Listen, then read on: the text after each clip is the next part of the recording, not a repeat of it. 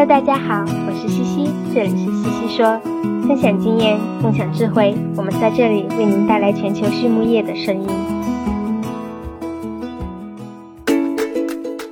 感谢西西说的合作伙伴们：英赛特解决肠道问题，隆畅动宝十七年专注研制天然提取添加剂，引领畜牧业节能优产；大地汉克三十年专注为动物提供美味与健康。李兰动宝让食品和伴侣动物不断丰富我们的生活。康德全包膜凝聚未来，凝聚更多力量，释放更多能量。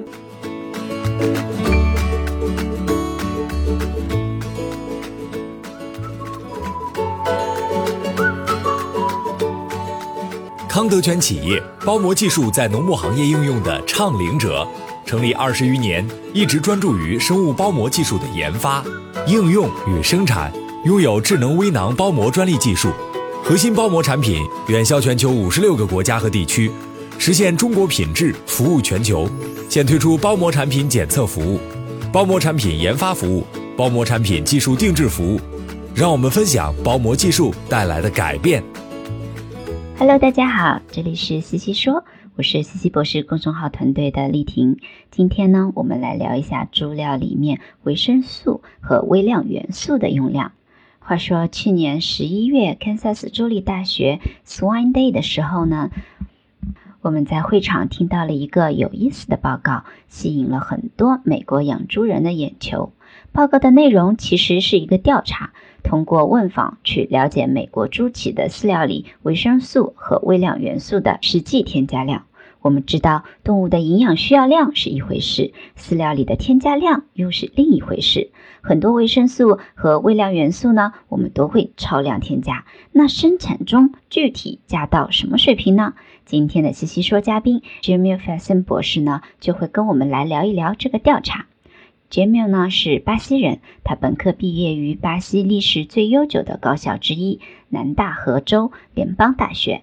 他毕业后在全球肉制品巨头 BRF 巴西食品公司有四年的工作经验，然后他选择了回到母校继续读硕士和博士。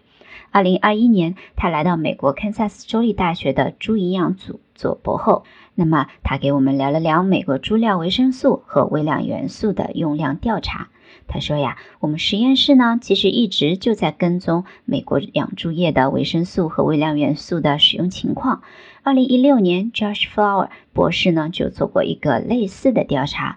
我们访问了美国的十八个大型养猪企业，包括了两百三十万头母猪，大约是美国百分之四十的母猪存栏。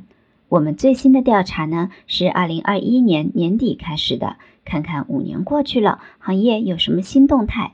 这一次我们访问了三十七个营养师，其中呢，二十九个来自大型的养殖企业，八个来自饲料企业或者供应商。调查的结果包含了四百三十八万头母猪，大约是美国百分之七十二的母猪存栏。所以这一次的调查覆盖面积更广了。同时呢，这一次我们不仅仅是看配方中的添加量，还包括了额外添加的产品。有些生产企业呢，会在特定的阶段增加某一些营养，比如会在猪场手动添加胆碱或者维生素 D，这些呢，我们都有考虑进去。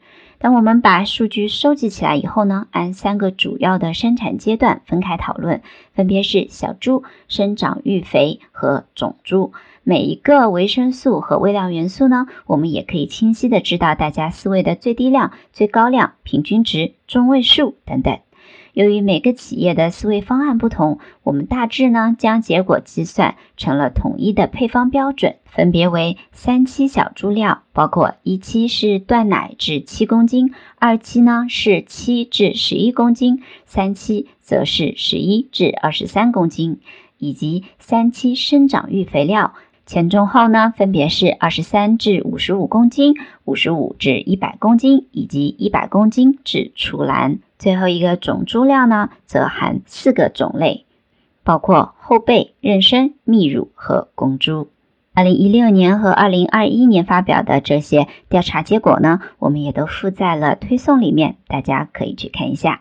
那么简单聊一下调查结果吧。这没有说，简单一句话总结呢，就是大部分维生素添加量都比 NRC 的需求量要更高，而且普遍要高很多。主要超量添加的地方呢，还是小猪料和种猪料。具体的数字由于过于冗杂，我就不一一列举了。当然，也是希望大家可以去看一下发表的论文。这里呢，这没有提到了几个有意思的数据。一呢是维生素 D 和叶酸，它是小猪料里添加超过 NRC 最多的维生素。宝玉一期料平均添加量分别是 NRC 水平的十一点八倍和十二点七倍。第二个有意思的点在于锌和铜呢，是小猪料里面添加超过 NRC 最多的微量元素。宝玉一期料平均添加量是 NRC 的二十七点九倍和十六点一倍。这里补充一下，美国目前呢还没有降薪的具体要求，小猪料添加两千五百 ppm 呢是普遍现象。第三个有意思的数据是，小猪料和种猪料里面越来越多企业使用功能性维生素和微量元素，比如二五羟基维生素 D、天然维生素 E 和有机或者螯合微量元素。大约有百分之四十的人会在小猪料和种猪料里面使用它们。那么接下来一个问题就是，过量添加是否有害呢？真没有说，我认为呀，这会回到一个老生常谈的问题，那就是我们是否真的了解营养需要量？我们所熟知的维生素和微量元素的需要量呢，很多是从几十年前的数据里面得来的，而今天的猪和那时候的猪比，生产力已经有了很大的提升，旧的数据还可不可靠呢？大多数的答案是否定的。同时呢，很多需要量是就一个单一营养而言的。当我们把维生素和微量元素混合在一起的时候，或多或少会有互相的影响，导致稳定性下降，并没有百分之一百被动物所利用。这些是我们担心的问题，也是大多数配方中过量添加的原因。至少我们得保证饲料里不会缺这些必需的营养，而我们使用的添加量大多数还达不到产生毒性的水平。那要解决这个问题呢，我们得回到基础的研究，测定营养需要量。重新编写 NRC 的建议水平，但是现实是维生素在饲料中占比太小了，很少有人愿意花时间和精力去做投入大、产出小的实验。这几年围绕脂溶性维生素的研究多了一些，比如维生素 D 有了不少新的数据，但是需要去做的研究还有很多很多。所以下一版 NRC 会有更新，但也很难对维生素和微量元素提供全新的标准。李兰动保，一家全球动物保健公司，通过提供创新型产品、专业知识和卓越服务，以预防和治疗食品和伴侣动物的疾病，为养殖户、宠物主、兽医、利益相关者和整个社会创造价值。凭借在动物健康近七十年的实践和传承，以及让食品和伴侣动物不断丰富我们生活的企业愿景，Alanco。致力于帮助客户改善动物健康，同时也对所在社区和全球社会产生深远的影响。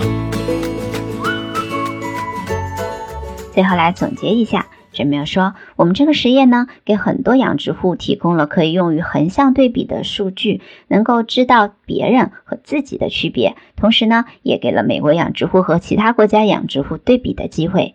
二零二零年，巴西有一个类似的调查；二零二一年，中国也有类似的调查。我们可以看看大家关注的东西是不是一样。最后呢，我们可以根据这些结果来分析有哪些新机遇和未来值得研究的领域。那么，二零二一年发表的中国维生素和微量元素使用调查结果，以及二零二零年发表的巴西维生素和微量元素使用调查结果呢，我们也都附在了推送里面，大家可以去回顾一下。那么，今天的西西说我们就聊到这里，非常感谢大家的收听，我们下一期再见啦。